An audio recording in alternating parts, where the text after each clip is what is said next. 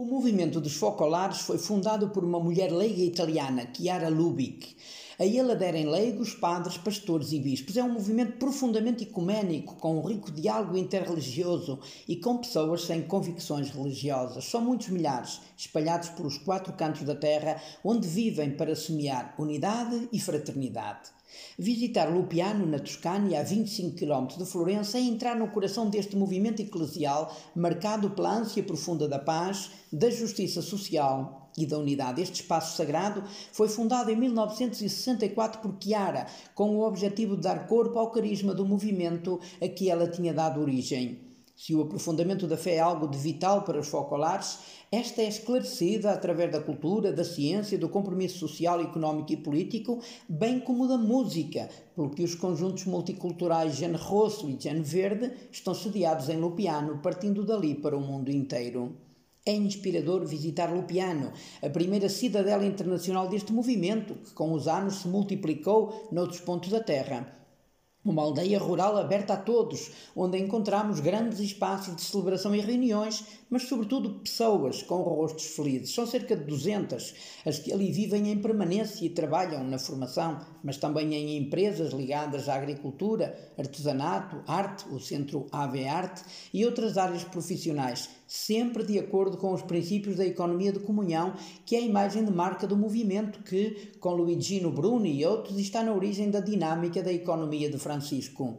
Também ali encontrei largas centenas de pessoas vindas do mundo inteiro para formação, o que faz subir o número de habitantes a cerca de um milhar. Lupiano é, neste sentido, uma enorme universidade de comunhão. O impacto deste movimento na Igreja é tão forte que diversos papas participaram em eventos folclorinos, tendo o Papa Francisco visitado Lupiano a 10 de maio de 2018. A peregrinação que fiz a Lupiano teve como guia o Padre António Bacelar, da Diocese do Porto, em fim de mandato, como responsável central dos padres e diáconos diocesanos folclorinos, que em todo o mundo pertencem ou se identificam com este movimento eclesial.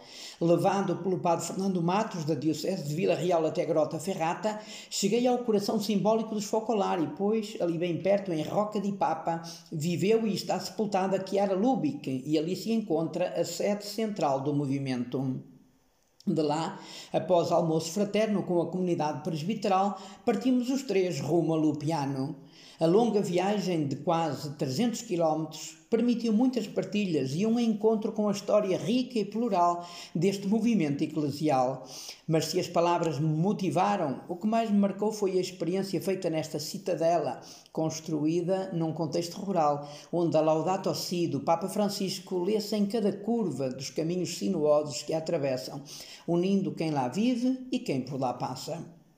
Ficámos instalados na casa, centro de espiritualidade, onde vivem os padres que fazem um ano de especial formação para beberem mais e melhor desta fonte carismática focolarina. O padre Daniel de Malta, que viveu diversos anos na Líbia, é o coordenador. Atualmente vivem ali padres vindos do Brasil, Coreia, Madagascar, Peru, Zimbábue, China, Camarões, França e Itália. Vivi dois momentos muito marcantes: a Eucaristia Dominical no Santuário Maria Teotocos e o tempo de colegamento no grande auditório. Esta iniciativa, lançada por Chiara com um simples telefone, é hoje um grande momento de ligação entre os membros do movimento espalhados pelo mundo e funciona como um telejornal trimestral.